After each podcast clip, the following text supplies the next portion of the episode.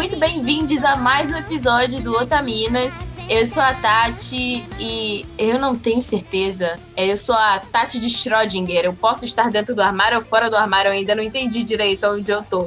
Mas é isso aí. Muito bom.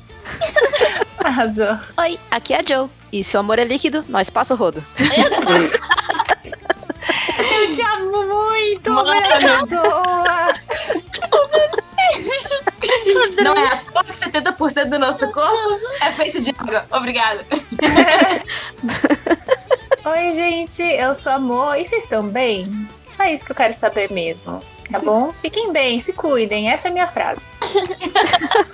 Muito bom. Oi, gente, aqui é a Liz e não se force a nada, viu? Melhor conselho pra vida. Ai, que fofa. Então, pessoal, esse episódio é um episódio um tanto bastante pedido, aliás, não necessariamente pedido, mas bastante consultado. Recebemos muitos e-mails, muitos pedidos de conselhos. Então a gente decidiu fazer um episódio sobre sair do armário, né? É um episódio que vai ter uma mistura de vivências pessoais nossas, dicas, porque a gente, né, recebe muitos pedidos, dicas que podem ser aplicáveis ou não, porque né, cada pessoa e cada situação é de um jeito. E também a gente vai falar sobre personagens, né, de anime e mangá que nos inspiraram de alguma forma a sair do armário ou a pensar sobre isso ou aceitar, né, as nossas diferenças. E é isso aí. Mas antes da gente falar disso tudo, vamos pros recados. Aguenta aí. One,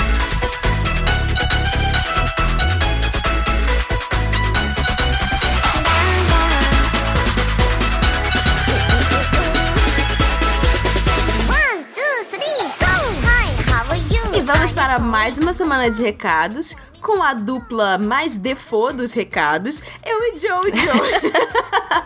Olá! Ah, a gente podia oficializar, é. né? Não, mas é que é tão legal quando as outras, outras A otaminas... gente tenta. As otaminas. Só que, É, a gente convida. assim, a- primeiro que geral é muito ocupado, e segundo que de vez em quando os recados, como agora, são gravados em cima da hora. Então, tipo assim, eu e Jojo, a gente é tipo guerrilha, entendeu? A gente tá sempre lá, tipo, é nós. É, se precisar é nós. Manda. E aí é nós. Geralmente é nós mesmo. E aí, estamos aqui novamente. Uh, Nesse frio, que é bom, mas nem Ah. tanto. É. eu entendo quem não gosta, mas eu gosto tanto. Assim, eu gosto, mas eu gosto do frio quando eu tô embaixo da coberta, sem, né, assim, só a ideia dele. Então, é o que eu sempre falo. Eu gosto do frio, eu não gosto de passar frio. Exato. São duas coisas bem diferentes. Exatamente. E devemos dizer aqui que vocês que sentem falta de otaminas semanalmente, porque, né, somos um podcast quinzenal, você pode matar a saudade das otaminas escutando o nosso podcast irmão, o Anime Crazes, que é arroba Anime Crazy em todos os agregadores de podcast e redes sociais também. Eu sou fixa da Oh, equipe. Jojo, Morritinha, Sayumi, vi que todo mundo já apareceu pelo menos em um e muitos Anime Crazy, então é só vocês buscarem, porque geralmente tem os feat. Busca lá e escuta os podcasts que a gente aparece, porque todos são incríveis. O que a gente não aparece também são muito bons. Então, assim, se você tiver com saudade, vai lá escutar o Anime Crazy. Se você tiver maratonado, escutado Otaminas três vezes seguidas, se quiser uma coisa nova. Busca lá, a gente tá lá também, vira e mexe. É, recentemente eu estive lá falando sobre comida. Exato. E foi muito gostoso. É, Deu fome. Eu também falei sobre Jojo. Jojo falando sobre É. Jojo. E amor tava nesse também. Sim, inclusive eu acho, acho que, não sei se posso dar o spoiler aqui, talvez seja uma equipe fixa falando É sobre Jojo aí. verdade, é verdade. Rolou, um- rolou um compromisso aí, um compromisso de eras, tá? Rolou mesmo. Então, aguardem. É isso aí. É, e você pode também ajudar a gente ahn, financeiramente pra gente né, poder crescer. É, a gente tem que pagar os servidores e tudo mais. O nosso editor. Nosso editor, principalmente, que é sempre, tá sempre, né? Apostos aí, tipo, pra editar esses recados de última Gomem, hora em cima do, do cast. Sorry. É, você pode é, contribuir com a gente na nossa campanha de financiamento, financiamento contínuo no PicPay e no Apoia-se, apoia.se barra otaminas ou picpay.me barra otaminas. A gente já avisou isso várias vezes, então a gente, né, é, já chegou no limite dos avisos, mas caso você seja apoiador ou esteja pensando em apoiar, a gente mudou nossas metas do Apoia-se e tem algumas coisinhas diferentes em relação a Telegram, os Otaminutos, os mimos da Dona Dolce e um sorteio trimestral que a gente tem que já começar a olhar, porque né? Sim, o sorteio tá logo aí, chegando em Exato. julho, já tem o nosso primeiro sorteio. Mas tem aquela OBS, né? A gente tem que ter um mínimo de cinco apoiadores no, no nível de 25 eh, reais ou mais, porque senão a gente não consegue bancar nosso é verdade, é também, né? verdade. Paguem bem os artistas, eles merecem todo o nosso amor. merecem pra caramba. então vamos agradecer nossos otamigos que nos apoiam com 25 reais ou mais. Erasmo Barros, Júlia, Luan Sauer, Thiago Maia e Invisível Chan. Arigato!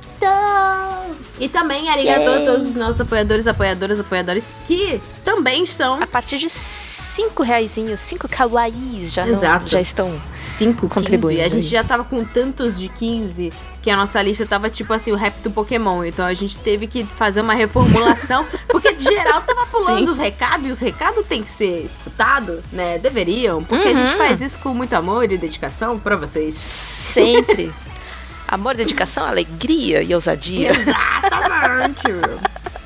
então, ó, a partir de 15 kawaii você já pode fazer parte do nosso grupinho do Telegram. Tem muita troca de amor, indicações e gente maravilhosa pra você ser amiga.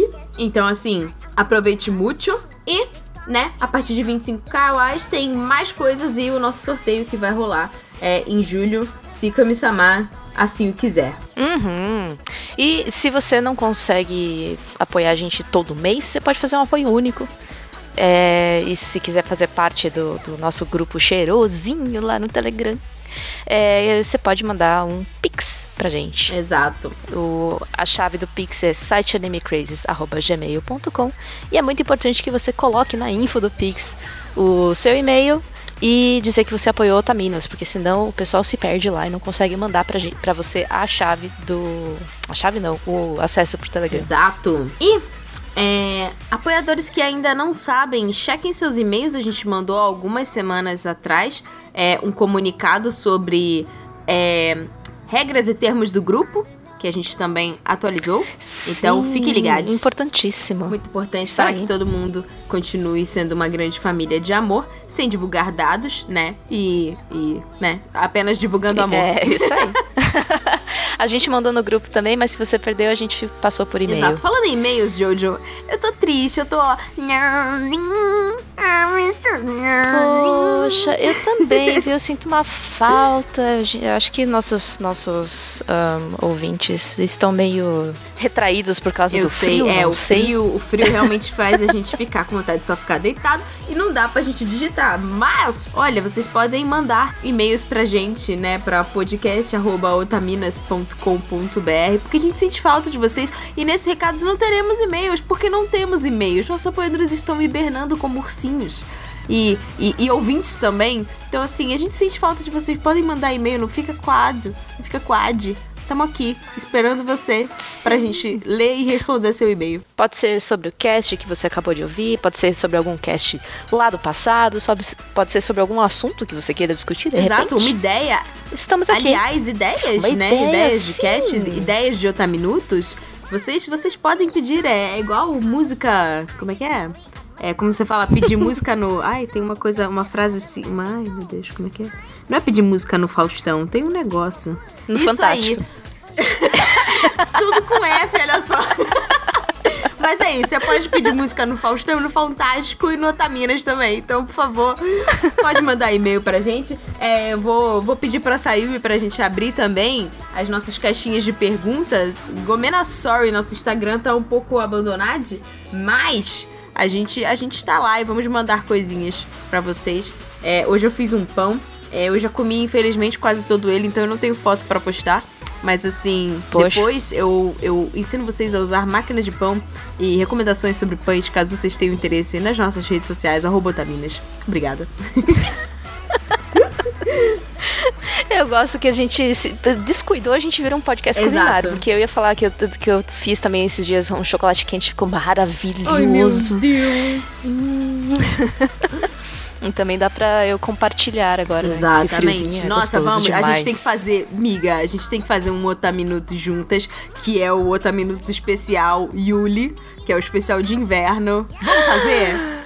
Então Vamos. vamos. Então é isso. é nóis. Pronto. As bruxinhas. Então, gente. então é isso. Manda e-mail pra gente que a gente tá sentindo falta e siga a gente nas redes sociais: Twitter, Facebook. Você vê Facebook, gente, abandona o Facebook, já não presta pra É, mais o nada aqui no Facebook é só pra dizer que a gente existe, caso alguém ache a gente, mas é isso, né? Eu acho que tá abandonado, Pobrezinho. inclusive. É isso, né? É lá no Insta, arroba Otaminas, é nóis. E se você quiser mandar alguma coisa pra nossa caixa postal, não mande, fique em casa, mas você pode tirar a foto e mandar pra gente um desenho, um poema, uma carta de amor, enfim, o que você quiser. Só não gaste dinheiro deliberadamente, faça suas economias e fique em casa. É, É isso. isso. Tchau, curtem o cast.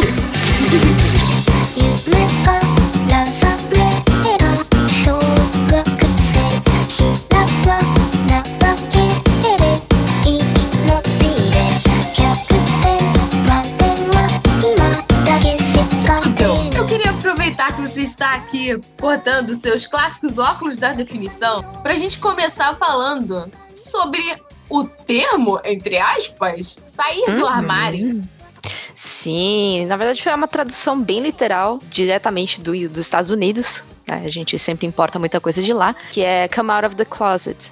Ah, lá nos séculos 19, 20, come out, é, sair ou se revelar, era um verbo usado quando as debutantes se apresentavam à sociedade.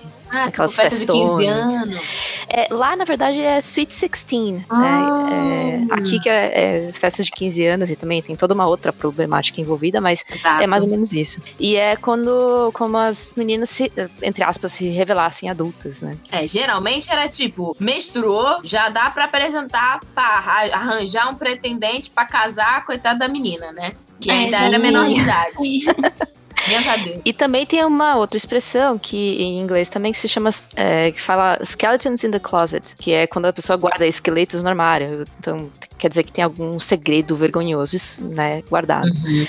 Então, é, juntando uma coisa com a outra, come out of the closet, ou sair do armário, foi tipo uma metáfora para o pessoal é, falar sobre esse segredo, que de vergonhoso não tem nada, mas que a gente mantém em segredo, é, e se apresentar, né, para a Uhum. sociedade como Sim. quem a gente é, de fato. É, e que é uma coisa que, assim, a gente já conversou sobre isso em alguns casts, mas essa questão de, entre muitas aspas, o que é normal pela sociedade, o que não é normal, é uma questão cultural, é uma questão que é, sempre existiu. É, muitas sociedades antigas encaravam todas essas é, questões como coisas naturais. E aí, com o passar do tempo, dependendo da cultura, dependendo das religiões envolvidas nisso, dependendo dos interesses sociais relacionados a isso, que a gente já conversou muito sobre, é, começaram a haver perseguições né, e condenações a respeito das identidades de cada um e preferências de cada um, né?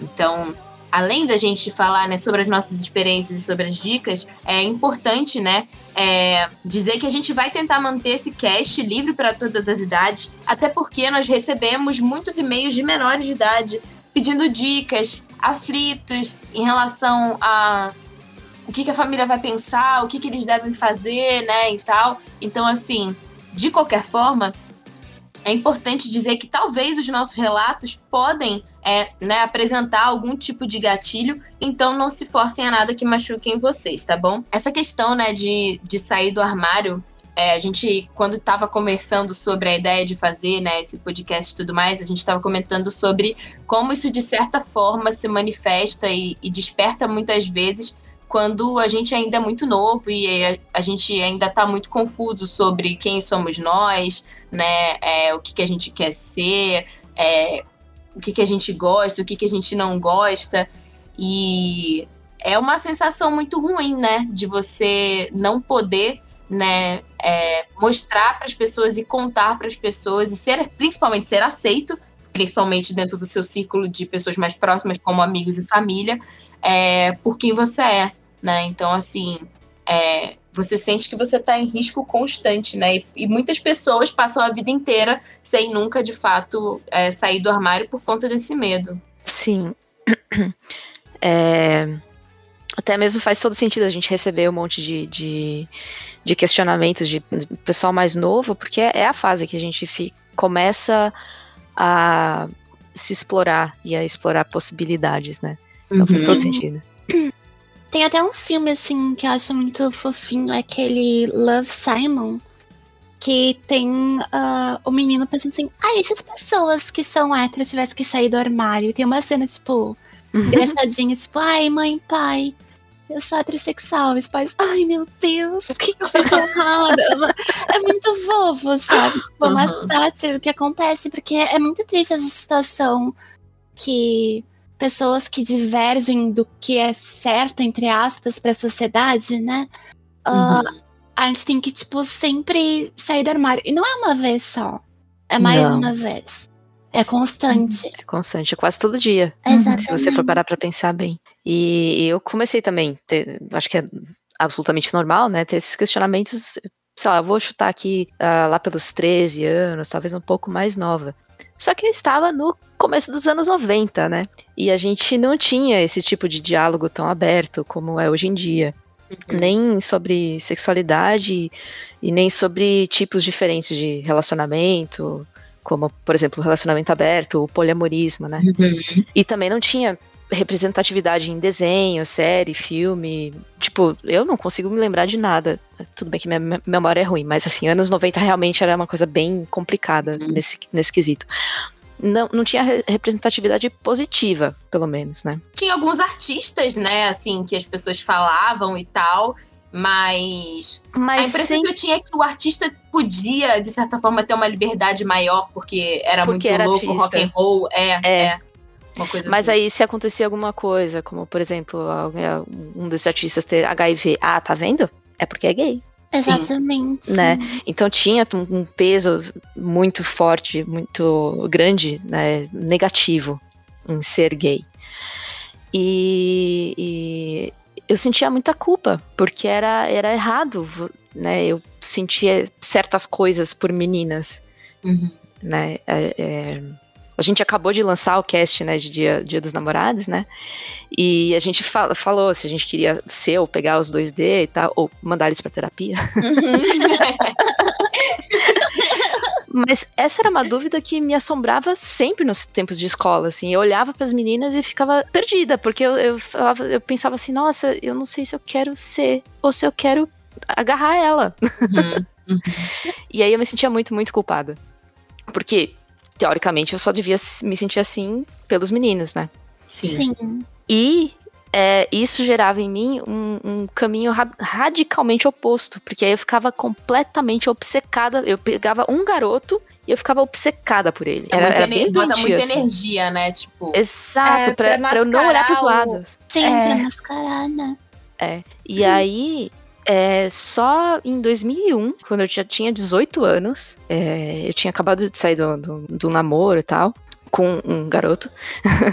e aí, só aí que eu tomei coragem de começar a explorar essa coisa, assim, que na época eu chamava só de curiosidade. Uhum. Aí eu entrei numa sala de chat do UOL.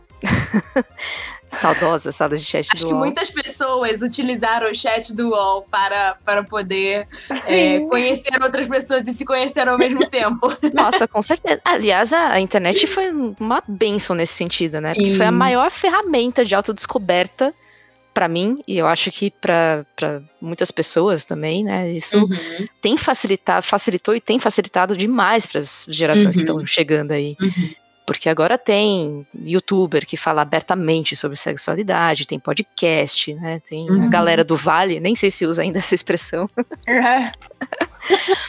Mas enfim, aí eu conhe- conheci uma moça no famoso chat do UOL. E depois de conversar um tempinho com ela, tal, a gente marcou de sair. E foi muito bom. Mas ao mesmo tempo, eu me senti extremamente assim, fazendo algo muito, muito, muito errado. Então, Nada. Na- logo na sequência, foi tipo, dia seguinte, eu já fiquei extremamente confusa, tranquei o armário e escondi a chave. Oh, amiga. Aliás, eu queria mandar um beijo pra Cíntia, que foi muito, muito, muito paciente e compreensiva comigo. A gente ainda manteve contato, né, amizade por muitos anos depois. É, só que depois a vida acontece, né? A gente acabou perdendo contato, mas a última notícia que eu tive é que ela tava casada e feliz. Ah. o que é ótimo. E aí, depois disso, eu só fui revisitar o tema em 2013, tipo, 12 anos depois Caraca.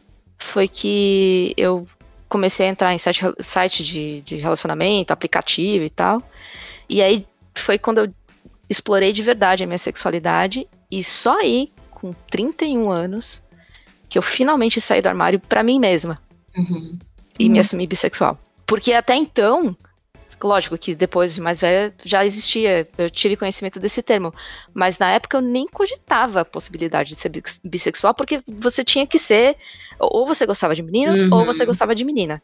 E ponto. Uhum. Então foi muito libertador quando eu falei, tá, é isso. Essa, essa foi a saída do armário mais importante da minha vida, Pra mim mesma.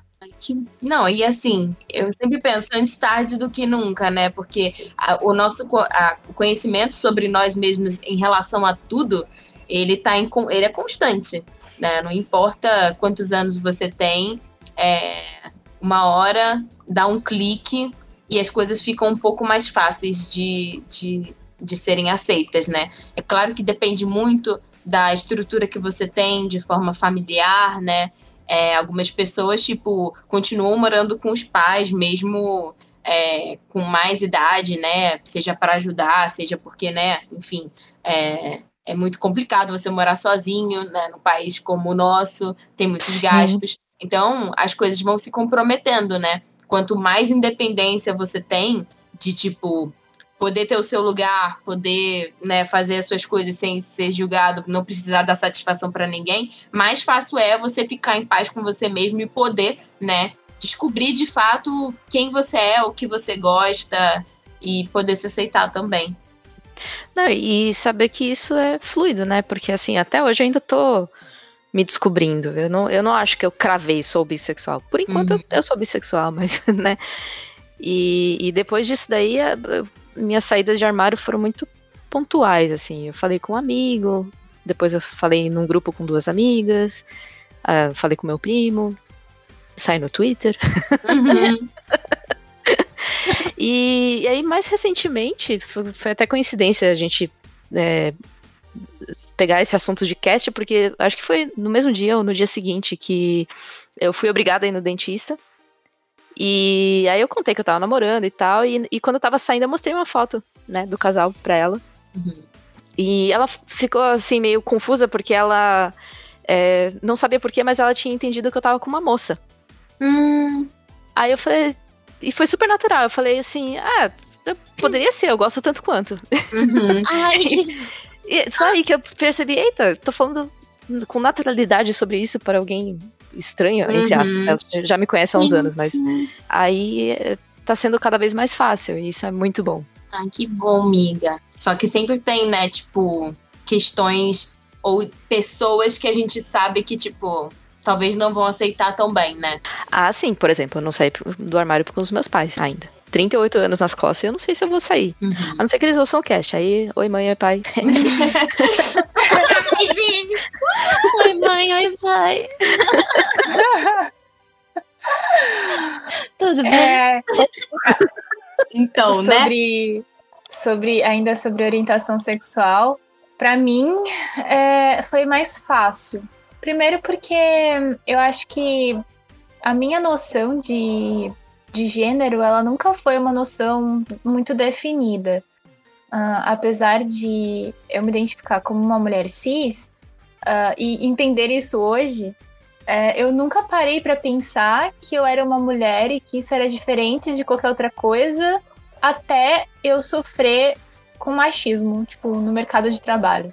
Uhum. Até acontecer de eu sentir que as pessoas não estavam me tratando como uma pessoa, e sim como uma mulher. E que uma mulher era, era inferior a uma pessoa. Uhum. Então, pra mim, tipo, realmente assim, foi com uns 13 anos a primeira vez que eu quis beijar uma garota. E eu não queria perder o bebê de jeito nenhum com nenhum cara. mas eu queria muito beijar minha amiga. E na época ela não, não, não ficou com vontade, mas ela super respeitou, assim, não, não tive traumas com isso, foi bem legal. Inclusive o nome dela também era Cíntia. Olha aí, Brasil! É, Graças Yeah. às Cíntias. né? Legal. Aí, e aí foi bacana, assim, porque eu falei pra ela, né? Ah, eu não quero perder o bebê nem beijar os garotos, mas eu ficaria com você. Aí ela falou assim: Ah, me sinto lisonjeada, mas não, não vai rolar assim. Aí eu falei: Ah, beleza. E é isso. Mas era uma pessoa que eu também sabia que não ia me dar um problema, sabe? Porque antes da gente confiar nas pessoas ao ponto de expor é, quem a gente é e os nossos desejos e coisas que são delicadas pra gente, a gente sempre tem que pensar bem se isso vai ser positivo de verdade. Se isso não vai. é, é, infelizmente, a gente tem que pensar nisso, né? Ah, porque, justamente, a, a nossa vida acaba ficando em risco.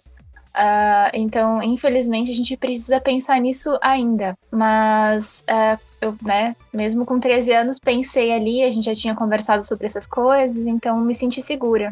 E a primeira vez que eu fiquei com uma garota foi na casa de uma amiga minha, a Mikuro, Mayara. Tipo, mano, a gente se ama muito até hoje.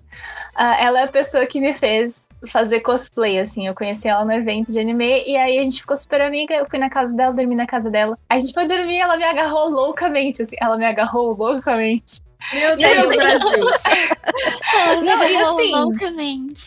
Sem muitos sinais, assim, tipo, de que ia rolar. Só aquele, sabe, bem, bem aos pouquinhos. Mas aí quando a gente deitou na cama, ela me agarrou. E aí eu fiquei assim, eba, aí sim, não sei o que fazer, mas beleza.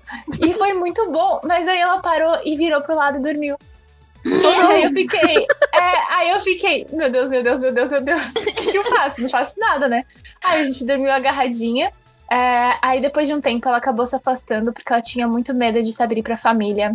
Então, é, no fim, isso se repetiu algumas vezes, assim. Eu acabei não me envolvendo tanto com outras garotas ou mulheres, porque a, a situação familiar delas era menos privilegiada nesse sentido do que a minha. É, eu já cheguei a trazer é, garotas com quem eu tava saindo em- aqui em casa e a minha mãe se preocupava com o que podia acontecer comigo na rua.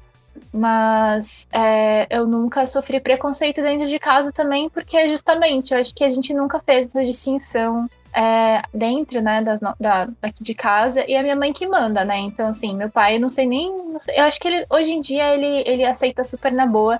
Ele- já até aconteceu dele me chipar com, com amigas. Que legal. É. Que fofo. Mas é muito fofo. Mas é, é uma coisa que realmente, assim, é, 10 anos atrás, pode parecer pouco, mas 10 anos atrás, você sair de mãos dadas com uma garota que você estava namorando, você corria o risco de levar uma, um chute na Uhum. boca, de morrer Uma mesmo. lampadada, né? assim, uma lampadada. E esse É. fato, ele, foi- ele marcou muito essa época. A gente tinha muito medo. E todos os Uhum. meus amigos eram LGBT, porque eu frequentava evento de anime e todo mundo era gay, gente. Desculpa. Olha, Olha, oi. evento de anime, alguns eventos tinham meio que umas baladinhas lá no Rio. Eu não sei se aqui em São Paulo tinha, mas lá no Rio tinha uns quartos que eram uns- um- umas salas escuras que tocavam música, mas era tipo lebreu, você só tinha uma, umas luzinhas de vez em quando. Menina, era uma putaria ali dentro, pelo amor de Deus. A galera, tipo, uhul! E aí, tipo assim, todo evento de anime tinha, tipo, uma, uma sala escura. E, é, e era isso aí. Então, assim, a galera otaku, que por um momento, eu e a Judy, a gente até comentou sobre isso quando a gente leu o, o último e-mail do, do Recados do último podcast. Galera Ah, emo é? e a galera otaku era tipo. Era, era meio que junta, né? Às vezes eram os dois. E frequentavam os mesmos eventos e tal. Sim. O pessoal LGBT era muito, muito unido lá. E parecia que era um lugar onde as pessoas poderiam se sentir é, mais à vontade. Até porque tinha, né, tinha já é, anime yaoi, né, É. Yuri também. Então já era mais comum. É, a sala Yaoi Yuri aqui, nossa, em São Paulo, era o antro da perdição. Todo mundo entrava lá pra se sentir acolhido mesmo. Eu amo. Bom, comigo foi mais identidade de gênero, né? Eu acho que eu já falei um pouco sobre no, no cast. Sim, o primeiro Primeiro cast você participou, né? Eu participei. ah, eu tinha, tipo, eu sempre tive essa distinção que eu via as meninas como o mesmo corpo que o meu e os meninos como um corpo, né? Tipo, o sexo oposto. E eu achava que isso era ser gay na época, né? Tipo, porque eu não tinha contato. Tipo, o que que é ser trans? E etc. E eu caí? Não, não caí, tá aqui. Perdão, perdão. e, tipo, sempre nas brincadeiras eu era colocada como a Power Ranger rosa e etc, sabe? Então, e sempre nos joguinhos eu me identificava com as garotas, jogos de luta. Acho que foi até isso que me atraiu pra jogo de terror, porque sempre tinha uma protagonista mulher, Uhum. sabe? E ah, eu lembro, tem uma coisa que marcou até hoje. Eu perdi contato com o Felipe e com o Matheus. Felipe, você fazia muito bullying comigo. Mas enfim, continuando. O Felipe e o Matheus, a gente brincava. E tinha o Tailan e o Rodrigo, se não me engano. A gente brincava de Power Ranger, né? E eu era Power Ranger rosa. Aí, teve uma vez que tava, a gente tava assim, num, num bequinho, assim, que era. Tinha o pátio, e no meio do pátio tinha, tipo, uma salinha pra refeitórios, etc. Do pátio das crianças, né? E aí tinha um bequinho assim do lado. E aí a gente tava brincando de Power Ranger, e de repente tava eu e o Felipe ali. E aí o Felipe assim, ai, você é Power Ranger rosa e eu sou vermelha. Eu falei, sim. Então a gente namora? E eu fiquei, o quê? Ai, meu Deus! Então a gente tem que se beijar. E eu, o quê? E aí ele me deu um selinho. Quantos Sabe? você tinha? Eu tinha, sei lá, seis, sete anos, sabe? Era uma coisa. Eu era uma criancinha, tipo, não, não Uhum. tava entendendo. E ele também tinha, era descoberta. Só que depois disso, ele pirou, ele ficou, tipo, ele. O bullying que ele fazia comigo aumentou mais. Sabe? Ué? Porque, tipo, na hora da brincadeira não existia bullying. Mas fora da brincadeira, eu É era o na hora da brincadeira era brincadeira. E É. na hora da vida real ele não, não tinha coragem de assumir também, né? Sim. Talvez. É. Exatamente. E aí teve uma vez que eu fui brincar, eu fui na casa do Matheus. E aí o Matheus, a gente tava brincando de pique-esconde, só eu e ele. Que não faz sentido, mas criança tem muita criatividade na cabeça. E, e quando ele me achou, ele só me deu um selinho também, sabe? Mas ele nu- nunca me tratou mal, etc. E a gente acabou ficando próximo, mas nunca mais aconteceu nada entre nós. Só que a nossa proximidade fez o Felipe fazer bullying com o Matheus também. Sabe? Foi um negócio assim. Eu não sei se foi uma questão de ciúmes. Eu não sei se o Matheus contou pro Felipe isso, sabe? Uhum. Ah, e aí eu sempre, assim, nas brincadeiras eu sempre fui tratada como uma garota. Sempre, assim, desde pequena. Quando eu brincava com meu irmão e os amigos dele de Lego, eu tinha que ser a mulher da equipe, do, do brinquedinho, porque eu gostava de fazer casa. Sabe? Uhum. Era uns negócios assim. E isso foi. Eu fui crescendo e foi tão comum pra mim. Isso. Que eu achava assim. Então, eu sou um garoto gay. Eu achava que. Porque eu não achava que poderia ser garota sabe? Uhum. Eu não, não sabia dessa questão de transicionar. E aí, quando eu me assumi, eu, eu tive duas séries de armário, né? Como garoto gay, que eu não era, porque eu achava que eu Uhum. não era. E depois, assim, com, eu saí do armário com 14 anos, 14, 15, por aí. Aí eu conversei, eu conversava com meus amigos homens cis que são gays, e eu falava assim, essa questão que eu tinha dentro de mim, porque eu não me importava de me trocar na frente das garotas. Mas na frente de garotos eu ficava super, tipo. O que, que tá acontecendo aqui, sabe? Uhum. E eu falava assim, vocês também veem, tipo, os garotos como sexo oposto? E meus amigos ficavam, tipo, Alice, você é louca? Não, tipo, pra gente não é isso, sabe? Pra gente é tipo, é o mesmo sexo, o mesmo sexo que a gente. E eu ficava sempre me perguntando assim, né? Por que, por que eu penso nesse tipo de coisa? Porque eu encaro diferente, né? De outras pessoas. Aí eu Uhum. assisti Lovely Complex. E quem tá lá, né? A Seiko Kotobuki, né? Que ela não Uhum. Mas a princípio, quando eu vi ela, eu senti repulsa. Na hora, assim, sabe? Tipo, foi uma repulsa muito grande. E eu acho que foi o mesmo exemplo que a Jojo falou, de, tipo, de mascarar, sabe? Tipo, eu me identifiquei, só que eu fiquei assim, não, eu não posso ser isso. Uhum. Não, não é pra mim, sabe? E eu só consegui, tipo, aos poucos transicionar e etc. Foi com 19 anos que a minha mãe, eu não sei, acho que deu um clique nela, que ela falou assim: Ai, Alice, toma essa, essa blusa aqui e, esse, e essa saia. Assim, tipo, de graça, sabe? Tipo, só. out of nowhere, assim. E aí eu comecei a transicionar com as roupas, né? Uhum. E aí foi com 24 anos que eu tava com a família dos meus amigos na praia e toda a família dele ah, perguntou assim: ah, a gente te trata como ele ou como ela? Daí na época eu tava tipo, ai, tanto faz, tanto fez, sabe? Uhum. Eles disseram, ah, então a gente vai te tratar como ela. E foi naquelas férias de verão. Nossa, isso parece muito fanfic. Mas férias de verão. Que, tipo, deu o clique dren- dentro de mim, sabe? Deu tipo, não, Alice, chega de usar uma máscara, chega de, tipo, dizer o que tu não é e ficar evitando o que tu é. E vamos começar a se assumir. E aí foi a segunda vez que eu saí do armário, né? Que eu falei, não, eu sou uma garota trans. E eu vou procurar ajuda pra ajudar na transição e etc. E essa Uhum. foi minha segunda saída do armário, em questão de gênero, né? Uhum. E como a a Jojo tava falando, eu me entendo como heterossexual. Mas eu nunca digo nunca, porque eu não sei o que pode acontecer no futuro comigo. Uhum. Então, por enquanto eu me identifico como hétero. Eu não sei, sei lá, no futuro, uma garota vai mexer comigo, né? Então, é sobre isso.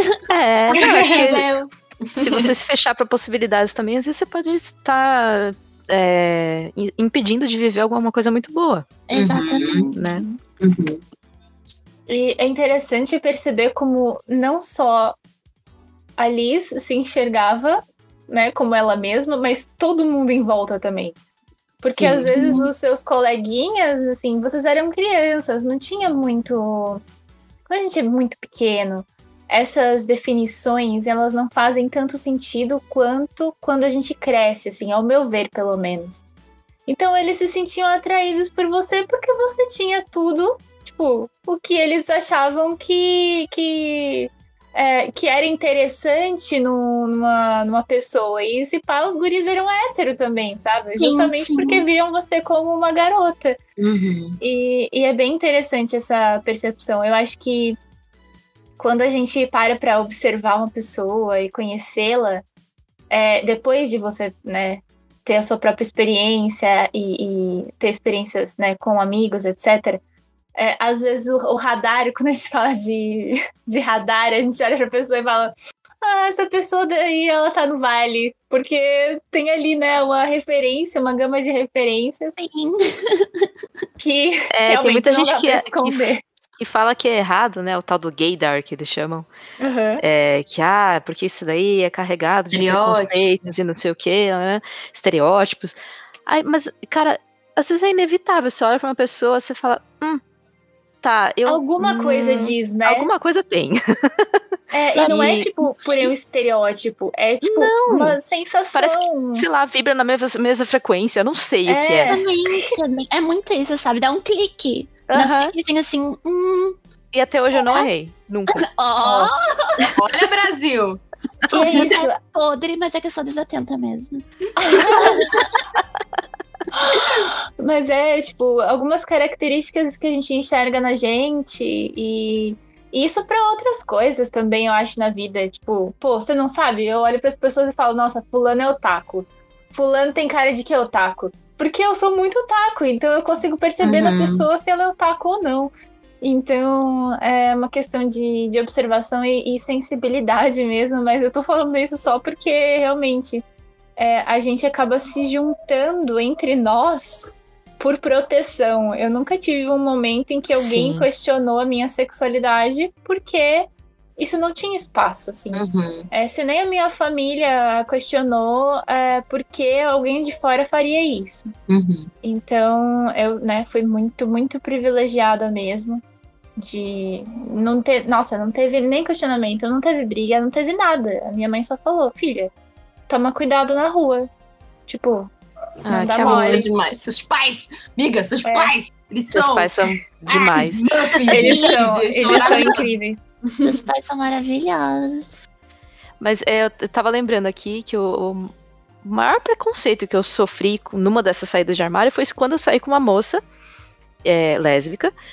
E, e ela falou que tinha nojo de mim, porque eu já tinha ficado com homem. Eita! Aí eu falei, mas gente, como assim, cara? Eh, Sabe, eu fiquei Uhum. totalmente sem ação.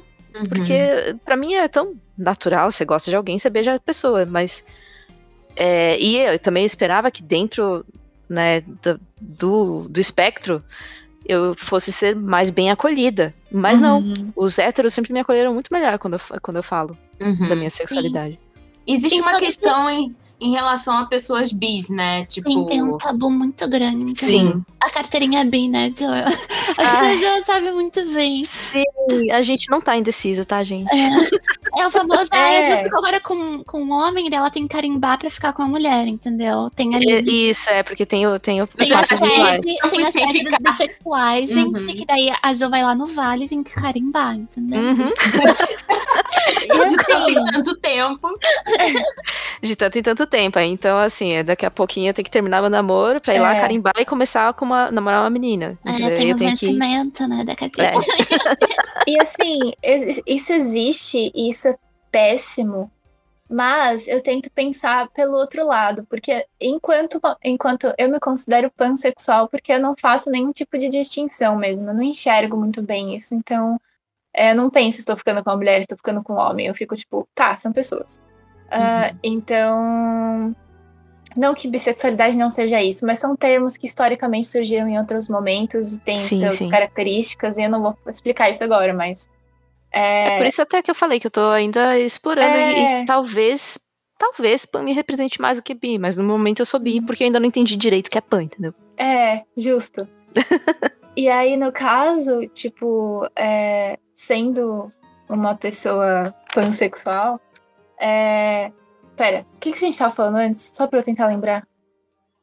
Da Do- carteirinha, isso. Ah, da carteirinha bi. Tá, é. É, Eu ia comentar que eu entendo um pouco, tipo, mesmo sendo pan e não, não fazendo distinção, ficando com quem quer que seja, eu entendo um pouco do preconceito que pessoas homossexuais sentem ah, e como isso acaba sendo extravasado nesse tipo de agressão interna, sabe? Eu entendo de onde vem, isso não justifica. Mas eu também penso, tipo, poxa, realmente, é, às vezes a pessoa ela se sente tão frustrada nessa nessa é, nessa opressão que ela tem que é absoluta que quando ela vê alguém que tem uma segunda opção né no caso pessoas bissexuais ela fica incomodada porque como assim você pode sair e entrar dessa situação quando bem entender e, e sabe e aí Sim. rola ali uma, uma, uma certa forma de medir o quanto o quanto cada um está de fato dentro disso e o quanto é seguro ficar com uma pessoa é, que, que é bissexual. Então eu fico. Eu, eu entendo de onde vem, é, não concordo, mas enquanto pessoa bissexual, pansexual, eu também não fico levantando bandeiras nem falando, tipo, para pessoas. Eu não sei se isso é errado da minha parte, não sei, que eu pessoalmente não faço, não faço questão, porque eu sempre fui bem aceita também. Mas eu tento entender essa, essa, esse sofrimento e conversar a partir disso também. Tipo, olha, não, não somos uma ameaça, tá tudo bem. É, é, a gente, o pessoal fala que ah, a gente tem o dobro de chance de ficar com alguém, mas a gente também tem o dobro de chance de ser rejeitado. Então, Exato. Isso. É, sim. Muito, muito verdade. Ahn, eu fiquei pensando, ah, eu falo das minhas experiências pessoais, meu irmão pode ouvir esse podcast, mas tipo, ah, foda-se.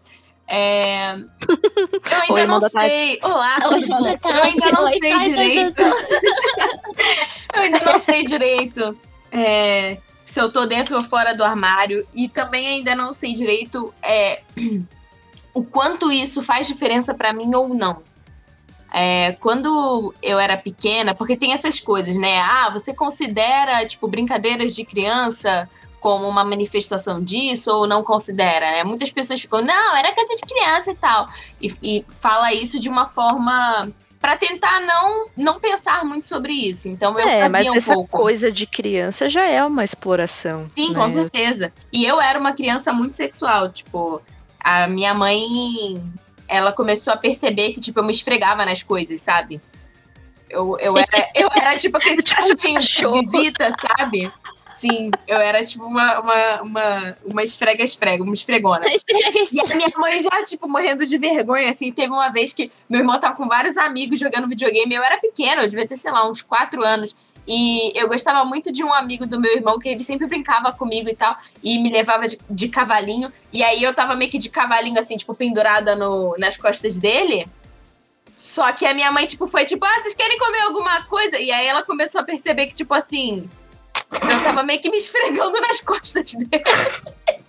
E aí ela tipo assim, ah, me ajuda aqui a fazer o pão de queijo, sabe? Então, eu era uma criança, uma criança, tipo, muito sexual, sem perceber que eu era criança sexual, né? Sim, sim. É, E sem mas malícia, isso é né, comum. É, sim, isso é, isso é comum, Freud já explica, né? É, a gente tem as nossas fases, né? As fases orais, enfim, é, todas as fases aí da, da nossa vida como crianças e depois, enfim. Mas eu lembro que quando eu tinha por volta de uns sete para oito anos, tipo, no maternal e tal, eu já tinha dado selinho em meninos, assim, tipo. Crianças se dão selinho, essas coisas, tipo, ah, nós estamos namorando, aí se dá um selinho. Eu até contei pra Jojo que numa, numa competição de natação, tava eu, e aí tinha um menininho lourinho de um lado e um menininho moreninho do outro lado, e aí não tinha raia separando. E aí tava nadando, né, pra, pra ver quem chegava primeiro. E aí outras crianças junto também, não era só nós três. Mas aí eu fui lá com as, com as duas mãos assim, eu abaixei a cabeça dos dois, eu dei um selinho num e um selinho no outro, e continuei nadando, e os meninos, tipo assim, tentando recuperar o fôlego. Isso também, eu devia ter, sei lá, por volta de 4 a 5 anos. Minha mãe sempre essa história. Então, É, eu tinha, eu tinha cinco anos também. Eu, eu, fui- eu tinha um vizinho meu da minha sala. E ele ia brincar lá em casa, aí a gente brincava que explodia uma bomba, e aí eu desmaiava, e aí pra me acordar ele tinha que me dar um beijinho na boca, tipo, bela adormecida, sabe? Mas é muito isso, tipo, as crianças começam a ver os adultos fazendo, fazendo essas coisas, tipo, ah, estamos brincando de casa, você tem que ser a mãe e eu tenho que ser o pai, né, e tal. Então Sim. tinha, tinha muito isso. E numa dessas brincadeiras, tinha uma amiga de infância, era uma menina e um menino. O menino era da idade do meu irmão, estudava com meu irmão, e a menina da minha idade estudava comigo. E aí a gente sempre ia pra casa da, da avó dela, que era perto lá de casa, pra, pra brincar. Meu, meu irmão ficava jogando videogame com o irmão dela, eu ficava brincando com ela. E aí, tipo, a gente ficava brincando com boneca e tal, e essa história de, ah, é, brincar de casinha, de não sei o quê, tinha isso de, ah, eu sou pai, você é a mãe. É mãe. Tipo, ela falou, ah, eu sou pai, você é a mãe. E aí, tipo, voltando no retrospecto, a gente, tipo, chegou num ponto em que a gente não precisava mais brincar de casinha, entendeu? A gente só, tipo, ia, tipo, pra um, um banheiro que tinha mais afastado da casa dela e a gente ficava se pegando. E eu devia ter, sei lá, uns 7, 8 anos. Meu Deus, Só que amiga. Olha! Só que eu não Que demais. entendia, eu não entendia o que que era isso direito, entendeu? Pra mim era tipo, ah, estamos brincando de pai e mãe, entendeu? Tipo, Sim. ok, eu não entendia que isso era uma coisa, sei lá, sexual ou, entendeu? Ou que, ah, era uma menina, enfim. Uhum. Mas aí, tipo, passou o tempo e aí eu comecei a notar que, que tinha essa distinção, tipo, a partir de uns 10, 11 anos, que foi mais ou menos a época em que eu conheci a Vitória. Eu e a Vitória, tipo, a gente se conhece há muito tempo. E a gente, tipo, se descobriu sexualmente meio que juntas. Não, tipo, juntas, sei lá, eu e ela transamos, nada assim. Mas, tipo, a gente gostava de, tipo, sei lá, ligar na TV e tentar achar algum canal, tipo, que passava alguma baixaria, alguma pouca vergonha. Baixaria. Aqueles, aqueles multishow sexy hot ou qualquer coisa do gênero. Sim, sexta-feira à noite, era meia-noite é. passada. E a gente ficava assim, Brasil! Eu e ela, as duas impactadas assim, Brasil, isso é transar, né? É tipo igual o menino que, sei lá, pega Playboy e os dois ficam olhando assim, meu Deus, isso é mulher pelada. Então a gente ficava muito assim. Lembro Catálogo de lingerie, né? Sim, é, não. E aí eu lembro que, que a gente tomava banho junto. E teve uma vez que a gente tomou banho junto, que a gente tava, tipo. ti- Acho que a gente tava brincando de Digimon, alguma coisa assim. E, e sei lá, eu era o Matt, ela era a Mimi, alguma coisa assim. E eu e a Vitória a gente se beijou. Só que a gente também, tipo assim, nunca. Tipo, primeiro, a gente nunca falou mais sobre isso, né? Foi tipo, era coisa de criança, alguma coisa do gênero, mas eu e a Vitória a gente se beijou.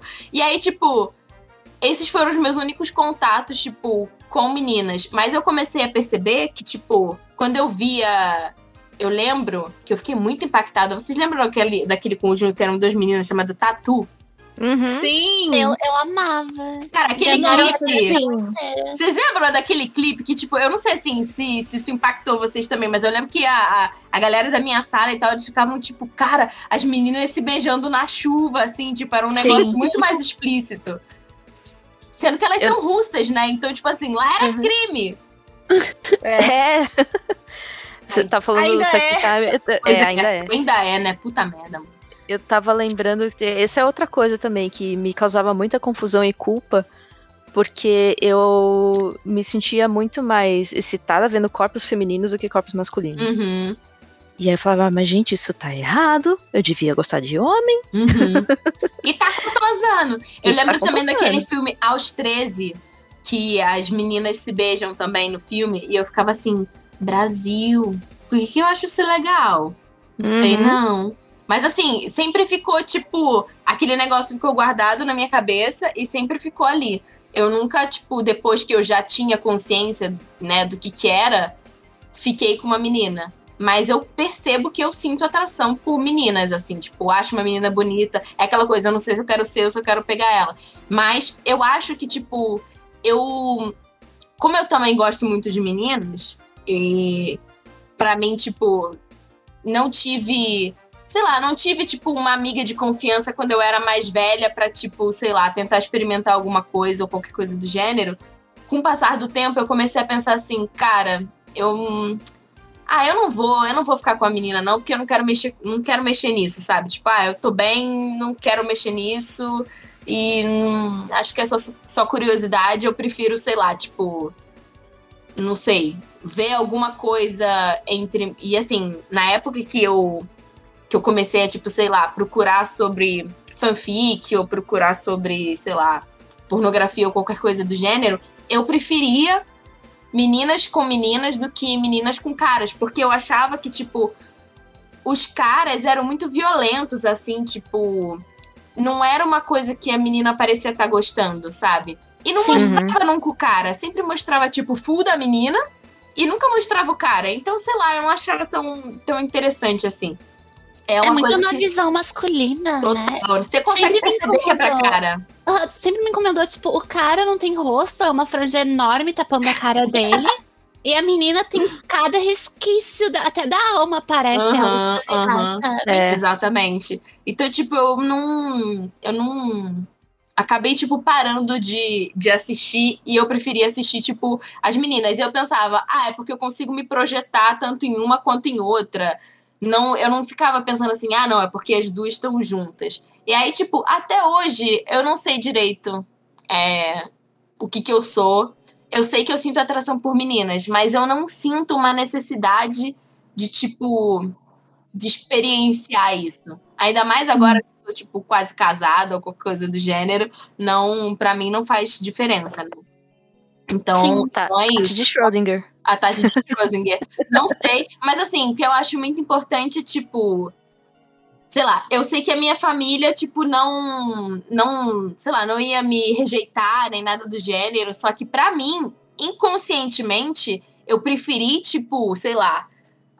Cortar pela raiz e não alimentar isso e focar em ficar com caras, porque eu também gostava de ficar com caras, porque na minha cabeça era mais fácil de lidar. É. Então eu sempre namorei meninas. Sim. Sem dúvida. Inclusive, é, em 2013, que eu falei que eu comecei a, de fato, explorar, eu conheci uma moça muito, mas muito bacana. E eu não, não levei adiante por isso, por medo. De, ai, o que, que meus amigos vão achar, o que, que meus pais vão achar, eu não consigo lidar com isso, e aí eu acabei não, ficando com ela. E, É, tipo, e, Isso foi bem É. triste na época. ah, é, e eu, eu sinto a mesma coisa, assim, tipo. É, é aquilo. Quando você tá num relacionamento hétero, parece que não existe muito essa. Pelo menos pra mim, não existe muito, tipo. Foda-se que eu sou pan, eu tô num relacionamento hétero, então eu não sinto tanto essa, essa necessidade de, é, de reivindicar a minha identidade, Uhum. a, né, minha orientação sexual. E, mas é inevitável né, rolam ali paixõezinhas e aí enterrar isso é mais fácil também para manter É. um relacionamento monogâmico Uhum. do que você questionar, não, pera, será que eu quero abrir o relacionamento? Será que eu quero ter relacionamento com outras pessoas? Então a gente tá sempre tentando entender quem a gente é e tentando entender como a gente pode ser feliz através disso e a sociedade não ajuda muito, porque tem várias limitações. Uhum. E, e até, tipo, a gente fala de identidade de gênero, a gente fala de ah, orientação sexual, mas a Tati falou que ela era uma criança muito sexual. E eu só fui, tipo, entender o que é sexo e transar e aproveitar o sexo depois dos meus 20 e poucos anos. Assim, acho que com 25 que eu fui entender de fato o que, que eu tava fazendo, sabe? Uhum. Porque eu, eu fui muito atrasada nisso e pra mim ainda é algo muito misterioso. Então, cada pessoa é diferente e tem o seu próprio ritmo com relação a isso. É, a gente está contando as nossas experiências, mas vocês que estão ouvindo, por mais que se identifiquem, é, respeitem as próprias experiências de vocês que são Sim. únicas, né? Exatamente. E não tem que ficar ah, agora com o mês, né? Orgulho LGBTQIA. Tá todo mundo postando fotinho, né? Com a sua bandeira. E fez até eu questionar. E eu olhei assim, gente, não tem problema se vocês não querem compartilhar isso. Se Uhum. vocês estão em dúvida, sabe? Porque cada um tem, como a Mo falou aqui, cada um tem seu ritmo, cada um tem sua história. A gente não tem que correr tudo. O mais assim, o que é mais significante é, tipo, como se torna. Pode ser lento, pode demorar anos, como pode demorar uma semana, mas, tipo, não tenta ruxar as coisas, sabe? Porque não vai ser legal pra ti, você não vai aproveitar cada momento. E E é, tá- é uma coisa muito natural também. Às vezes eu fico um pouco Exatamente. preocupada é, quando a gente, tipo, já recebeu é, dúvidas assim, tipo, de uma pessoa que, tipo, tinha entre 10 a 12 anos. E aí eu fiquei me perguntando, tipo, caraca, mas a pessoa tá muito nova, né? Pra pra tá com tanta angústia assim. Mas quando eu levo no retrospecto, quando eu tinha mais ou menos a cidade, foi aí que eu comecei a me perguntar, tipo, sabe? Ah, então pessoas se beijam. Ah, então isso é sexo. E é Uhum. normal você ter curiosidade. É, o, o meu, o meu maior medo em relação a crianças é quando pessoas maldosas e adultos, ou até mesmo adolescentes, que, tipo, já têm mais noção do que isso, se aproveitam, sabe? Dessa, Sim, dessa sim. curiosidade pra. E muitas vezes, tipo, pessoas próximas, sabe? Pessoas, tipo, sei lá, primos, enfim. Sim, sim. Esse é, meu maior, é a minha maior preocupação, sabe? Em relação a esse tipo de coisa. Por isso que, tipo, é muito, muito importante, tipo, ter uma pessoa de confiança na sua família, ter uma pessoa que você possa, tipo, sabe, conversar e esclarecer, de certa forma, um pouco das suas dúvidas, porque realmente são muitas dúvidas, os hormônios começam a agir, você não entende mais nada, você começa a ter o pezinho, as meninas começam a menstruar, e você começa a tentar entender quem é você no mundo e o que, que você gosta. Então é muito importante ter alguém de, de confiança. Às vezes tem famílias que é muito mais complicado, né? Sim. Sim, sem dúvida. Mas é, o corpo muda, vem uma chuva de hormônios, a gente não sabe muito bem o que fazer com aquilo. É realmente muito confuso essa, É, essa a época. puberdade, gente, é um Uhum. negócio muito louco. É, e dá pra ter, pode acabar tendo alguma rejeição com relação ao seu próprio corpo também, que torna as coisas mais difíceis, e é muito difícil também, tipo, encarar as mudanças físicas que o corpo tem na adolescência, porque enquanto a gente é criança, a gente é meio neutro, né? Mas aí na Uhum. adolescência passa a ter essa pressão de, tipo, você se encaixa no, no gênero designado ao nascer. Sim, a menina tem que começar a usar sutiã porque o peitinho tá crescendo, né? Tem essas coisas, É. assim. É. E, tipo, a menina já não pode mais andar tão junto com os meninos ou dormir no mesmo lugar que os meninos, entendeu? Tem que, Nossa. tem que separar. Sim. E eu lembro que, tipo, o peso dessa, desse período era grande em questão da sociedade mesmo. Acho que a maioria dos problemas que a gente tem, de fato, são essas questões. Porque eu, eu sempre fui alta e eu parecia um pouco mais velha do que eu era. Só que eu sou, na dentro da minha cabeça, eu sou muito mais imatura em vários sentidos. Então, homens adultos, homens cis adultos, principalmente, assim, tipo, é, é, é, a cautela, é, ela, ela tem que existir, de Sim. fato. Essa conversa tem que existir porque é, é muito comum que a gente sofra abusos nesse período, porque a gente Uhum. a- acredita, né, no que a pessoa tá dizendo, às vezes a gente acha que a pessoa é, sabe mais do que a gente, Uhum. mas se protejam, tá? Em questão, em, to, em todo, todo, em todos, todas as questões possíveis, se protejam.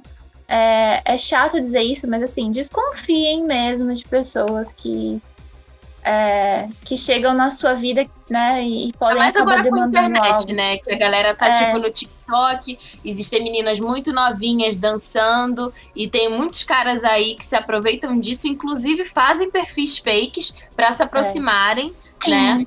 É, tanto de meninos novinhos quanto meninas novinhas. é, fala que tem a mesma idade, né? Esse tipo de coisa, e fica pedindo foto, cara. Cuidado. Tem que Cuidado Sim. mesmo. E tem, e alguém na família pra você confiar 100% e que seja recíproco e que a pessoa te respeite. Porque é, essas coisas de questão de prima e prima, às vezes tem pessoas que se passam, sabe? E não é Uhum. legal. E tu pode. E pra você poder desabafar, pelo menos com alguém da família, que essa pessoa se- consiga fazer algo por você também. Exatamente. Em relação ao nosso, a gente já começou, né, a falar sobre dicas e tal, e a gente fez, né, algumas algumas perguntas para a gente refletir sobre, né, em relação a tipo quando seria o momento certo, né, para sair do armário. Existe o momento certo, né? Essa questão é bem complicada. Eu É acho que quando você se sente segura, né, de, de falar com quem Sim. quer que seja. Sente É. segura e tem uma confiança que, tipo, aquela pessoa não vai te agredir nem fisicamente Exato. e nem psicologicamente, sabe? Uhum. E tem essas coisas, né? Tipo, que depende de muita coisa, né? Tipo, a sua família é uma família que aceitaria mais isso, já demonstrou sinais, né? Você começa a reparar, tipo, por exemplo, ah, como seus pais reagem quando, sei lá, tem um beijo gay na novela, ou quando tem um artista, né, é, que é LGBT.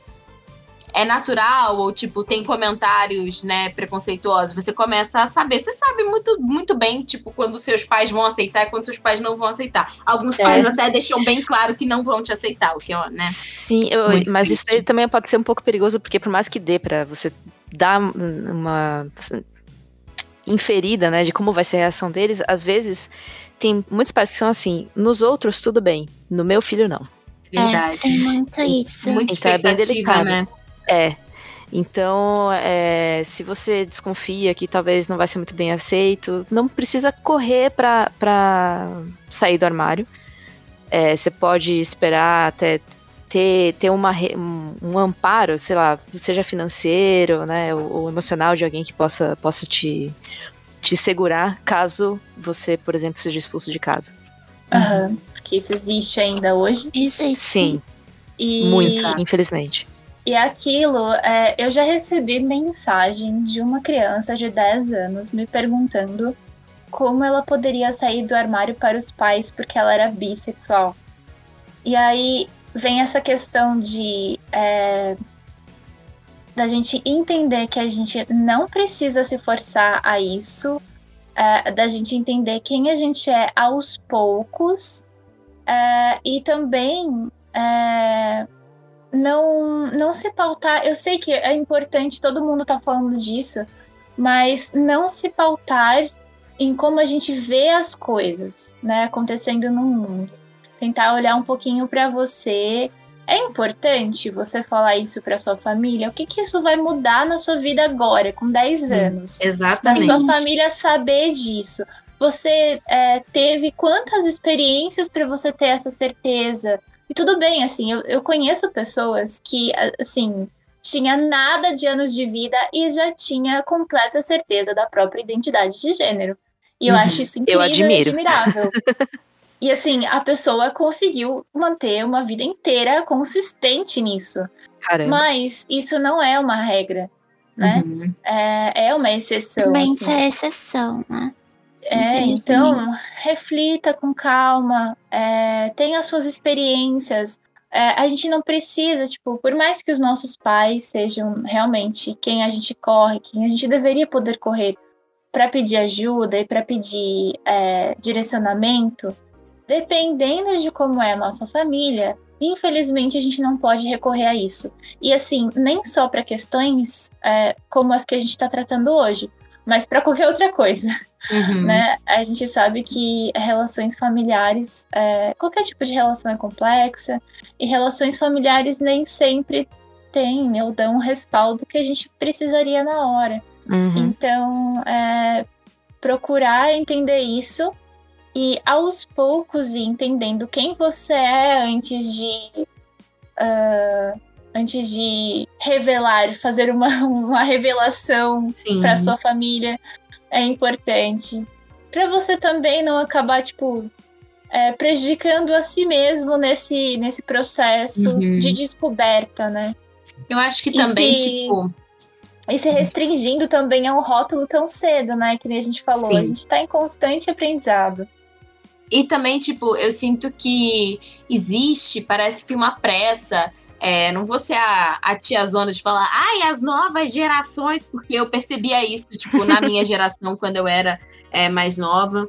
E depende, tipo, aonde você, né, aonde você foi criado, em que tipo de ambiente e tal. Mas, assim, existe uma precocidade em relação ao contato de crianças com é, descobertas sexuais e etc com a internet, as coisas começaram a ficar muito fáceis de serem acessadas, cada vez mais cedo, e isso, tipo, pode ser um problema, dependendo da idade que a criança tem. Não é à toa que existe classificação etária em relação a conteúdos e coisas do gênero.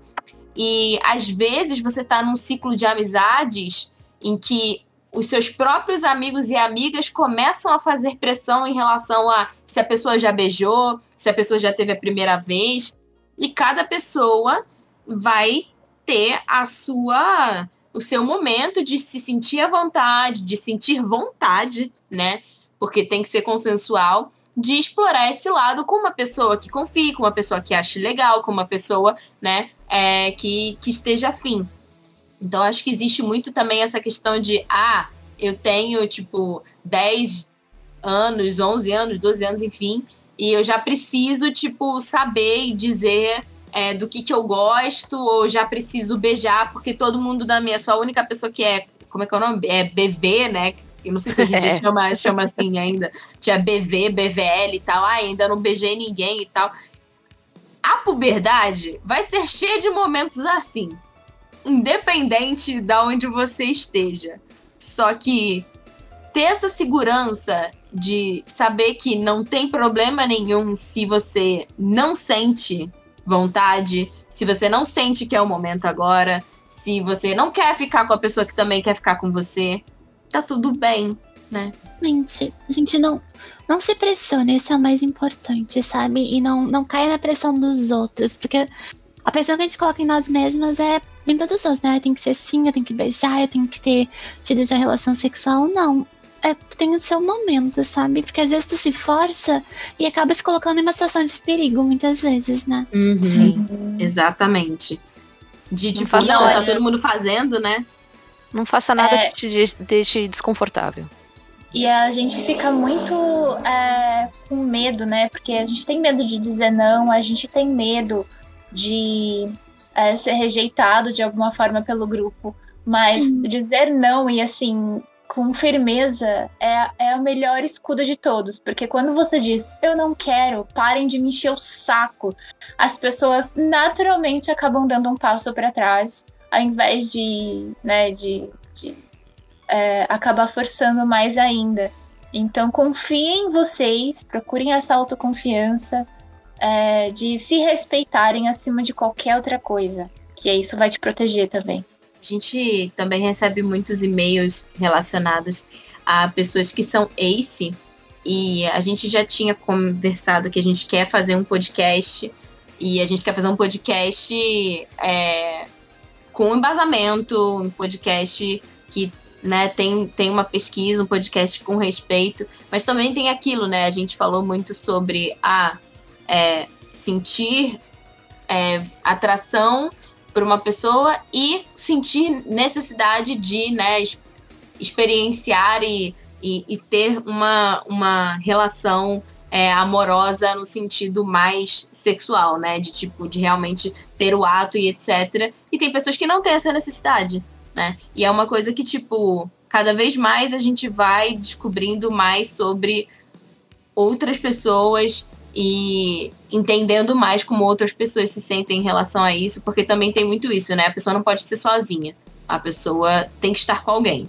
E aí é um problema, né? Tipo, ah, você tem que estar com alguém e você tem que estar com alguém que seja do sexo oposto a você, né? Então existem, existem, cara, é tanta coisa, É bem tantas complexo. possibilidades que não são fixas, né? Então, assim, é muito Sim. importante também pesquisar sobre, entender, porque às vezes você acha que é uma coisa, na verdade, você pode ser outra coisa. Às vezes você é uma coisa em algum momento e depois você descobre que você gosta de outras coisas. Então, assim, É, e às vezes deixar rolar, e ao invés de bitolar demais, também é algo que pode ajudar. Sim. E é assim, porque tem muitos rótulos e tem muitos pontos de vista. E como as pessoas têm vivências totalmente diferentes umas das outras, é muito difícil você encontrar um lugar em que você vai falar, ai, agora eu tô acolhido 100% aqui. Não, isso não vai acontecer, tá? Eu tô avisando. Porque a Spoiler, gente tem. spoiler, isso não vai acontecer. É que a gente tem ali, né, uma, uma esperança da gente ter um, um aconchego, da gente ser abraçado. É, as nossas inseguranças pedem isso. Mas é, eu acho que hoje, né, pra mim, eu acredito que só nós somos capazes de nos aconchegarmos completamente. E isso nem é algo constante, tá? Porque a gente, como a gente falou, a gente tá sempre em aprendizado. E o aprendizado tira a gente do nosso eixo. A gente se balança e aí a gente fica à deriva, e a gente fica inseguro, mas depois a gente consegue eh, se encontrar, ou a gente até percebe que, ah, eu não preciso me preocupar com isso agora. Então vou focar em outras coisas. Enfim, então não tem por que ficar bitolado também. E acho que, é, né, já talvez partindo para o nosso encerramento, é, uma coisa que sempre me ajudou muito foi re- realmente representatividade, mas é uma representatividade que não é, pra mim, né, no, no anime, no mangá, nunca é algo absoluto, é algo que me deixa imaginar, é algo que Uhum. me faz, que me permite me reconhecer naquele personagem. é, e também me permite é, entender melhor a mim mesma, só que sem essas restrições. Então, é, ver personagens como a Haruka Michiro de Sailor Moon tendo um relacionamento, vendo a Utena em Shoujo Kakumei Utena, é, como uma personagem que é uma mulher, ela, ela é feminina, mas ela, ela se expressa de uma forma mais masculina, assim, né? Tipo, ela não, ela não se, é, não se restringe a uma feminilidade absoluta e ela luta, ela é um príncipe, ela pode ser um príncipe. É, é, também são coisas que me ajudaram. A própria Tomoe, o jeito que ela ama Sakura, mesmo de uma forma muito delicada, é, é inspirador para mim. Então, é, poder ver isso, mesmo de forma sutil em animes e mangás, sempre foram coisas que acabaram me, me fazendo me identificar é, sem uma pressão, sabe? Não tinha essa pressão de, meu Deus, eu preciso colocar na bio do meu Twitter Uhum. que eu sou XYZ, Sim. e o alfabeto inteiro do que eu sou, porque às vezes até eu fico preocupada, porque quando você coloca ali todas as suas os seus rótulos, é, a chance de alguém te atacar sabendo Sim. exatamente onde dói é muito maior. Sim. Então, eu coloco ela dela no meu, na minha bio, porque eu acho importante para as pessoas saberem que pronome elas usam para falar comigo. Ah, mas, de resto, é, eu só comento quando eu acho importante, relevante para algum debate mesmo, em que eu tô disposta a conversar. Quando eu não tô disposta a falar sobre isso, esse assunto ele não é trazido à tona, porque eu não quero falar sobre e é o meu direito. Sim. Você tava falando, né, tipo, da Tomoyo de, de Sakura Card Captors. É, E assim, não só em relação a personagens que inspiraram, mas eu acho que, tipo, por exemplo, quando eu via o Choran é, também ficando blushado pelo Yukito, por exemplo, é, esse tipo. E assim, quando eu vi Sakura, eu era muito, muito novinha também, né?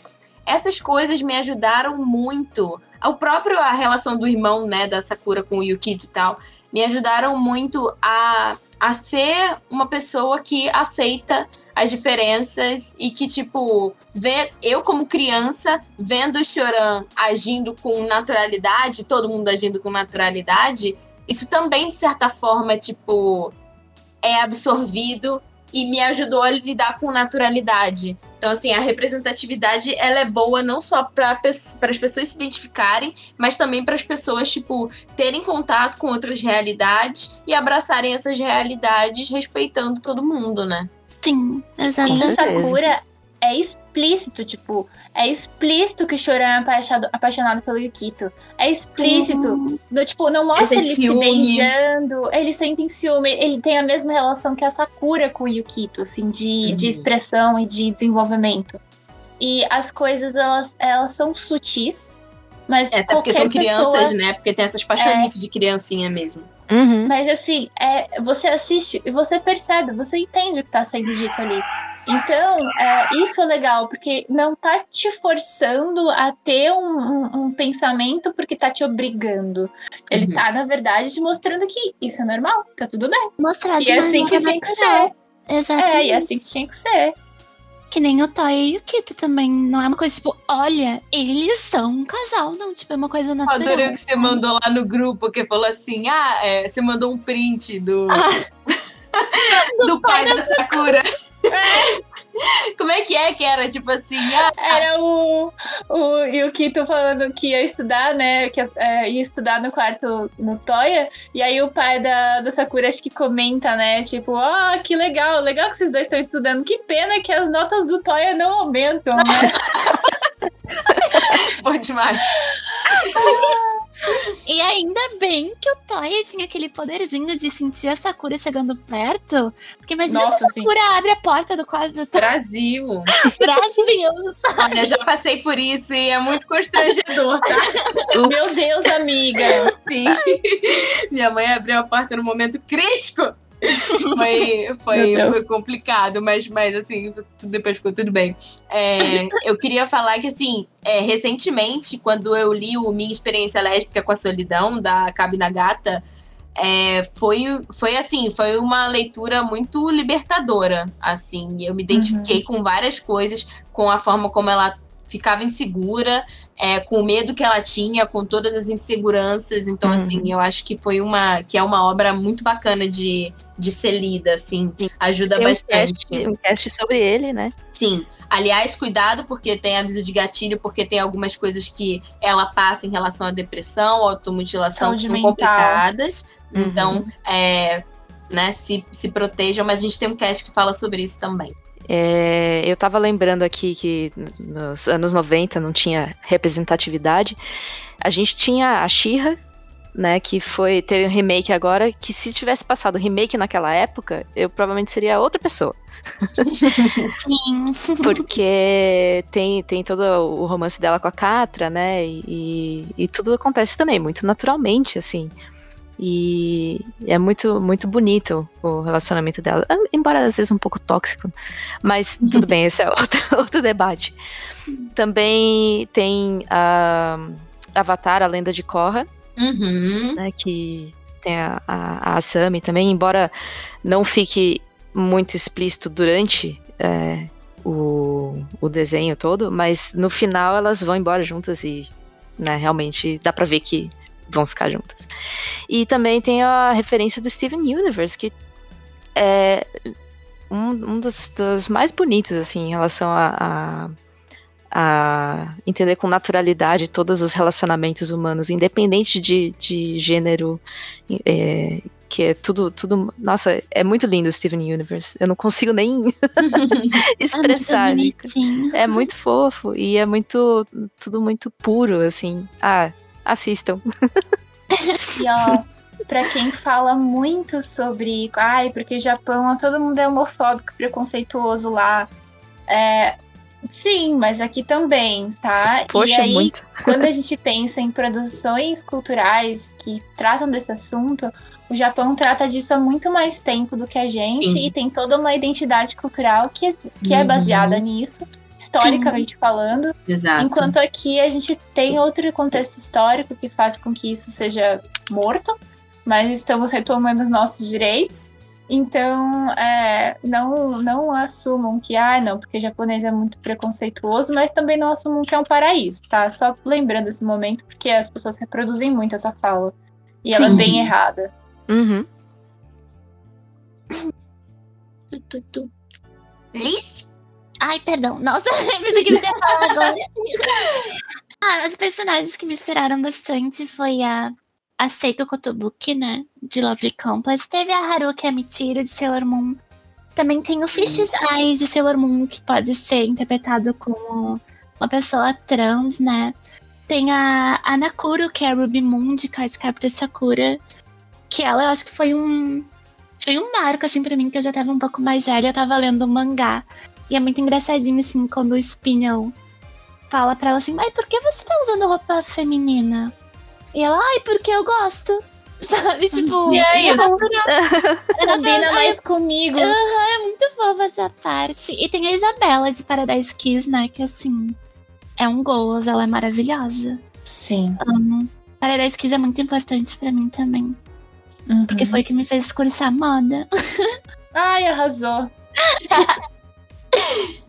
Bonitinha. Ah, só uma coisa. A gente tá falando, tipo, personagens que a gente lembrou e tal. É...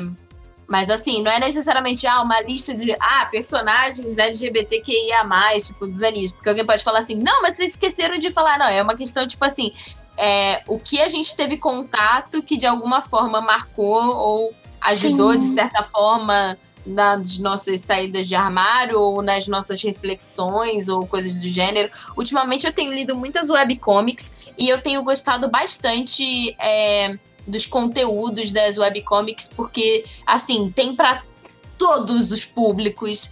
É, tem pra quem gosta de coisa mais romântica, tem pra quem gosta de coisa mais smooth, é, tem pra quem tem, sei lá, algum tipo de fetiche, como, sei lá, BDSM, por exemplo. E são umas histórias muito legais. A Amor sempre manda histórias maravilhosas. Amor, manda umas coisas Amor. que. A rainha do webcomic. Muito obrigada. Ah, muito bom. É, são os drops de conhecimento da Mo, tipo, oi gente, tipo, três da manhã. Oi, gente, olha, leiam isso aqui, tá? Tem os links, assim, ela sempre manda os links, eu já sei, tipo, Brasil, eu vou ler tudo, porque eu sei que eu vou gostar. E é muito legal, porque, tipo assim, é, isso foi uma coisa que fanfic também me ajudou, né? Tipo, por mais que, sei lá, é, eu seja uma pessoa hétero até o momento, não sei se sou bi ou não, mas até o momento, é, eu gostava muito de ler, tipo, fanfics, por exemplo, sei lá, Kurami Riei, sabe? Eu gostava muito de ler, tipo, fanfics com outras realidades que não necessariamente eram a minha realidade. E eu, tipo, me, me identificava com os personagens, gostava das histórias. E essa vibe da fanfic é uma coisa que tem muito em webcomic, assim, me dá uma nostalgia boa, mas com assuntos mais modernos e traços diferentes, então é muito legal. A gente tava comentando, né, Jojo, também, é, vendo One Piece, toda a galera do Okama Way. É Ai, muito maravilhosos. legal. o Bon Clay, que é, ele tem essa atitude super natural, assim, né? E, e todo mundo também é, recebe ele com muita naturalidade. Sim, ai, né? é maravilhoso. Sensacional. E, e agora eu tô reassistindo a- com a dublagem em português. E quando ele, tipo, ele solta, ai, como eu tô bandida. É. Muito bom. Sensacional. É maravilhoso. E tem, e tem ainda em One Piece, não é canon, não foi confirmado em lugar nenhum, mas eu tenho aqui no meu coração que o, o Luffy é um grande representante da comunidade Ace, Uhum. porque ele não. não, não- é, tipo, eu não consigo Não enxergar demonstra interesse, exatamente nada de interesse. nada. Isso é bastante explorado com, com a, a Boa, né? Uhum. É, que ela fica tentando ele o tempo inteiro. E ele, não, cara, nem, nem passa, você vê que nem passa pela cabeça dele. Uhum. E isso é absolutamente maravilhoso, eu acho, porque é, parece que tem essa necessidade, né, de sempre botar um par romântico com as pessoas, Sim. né? O Luffy é um personagem interessante que eu tenho outras teorias sobre ele, assim, tipo, acho que ele fica pro futuro.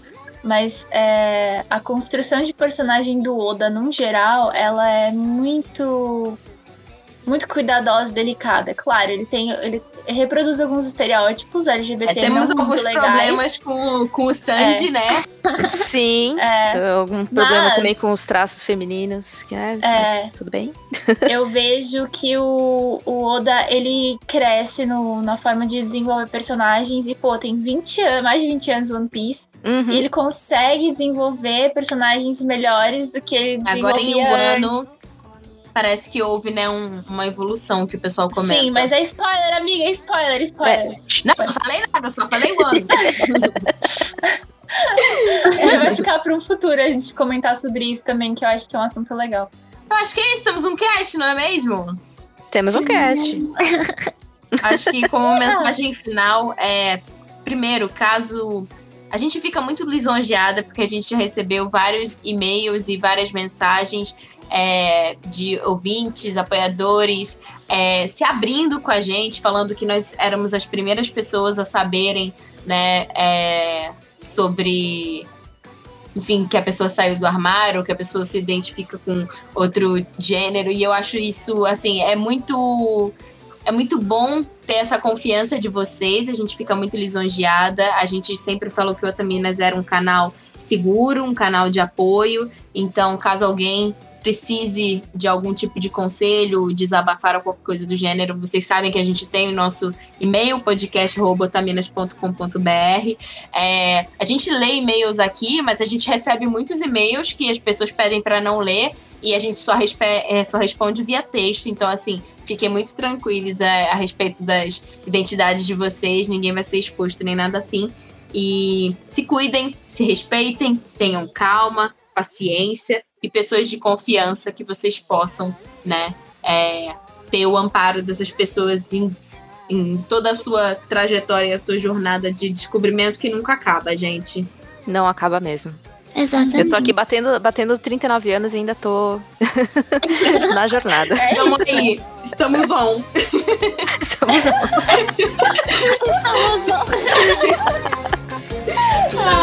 É nóis. Tchau.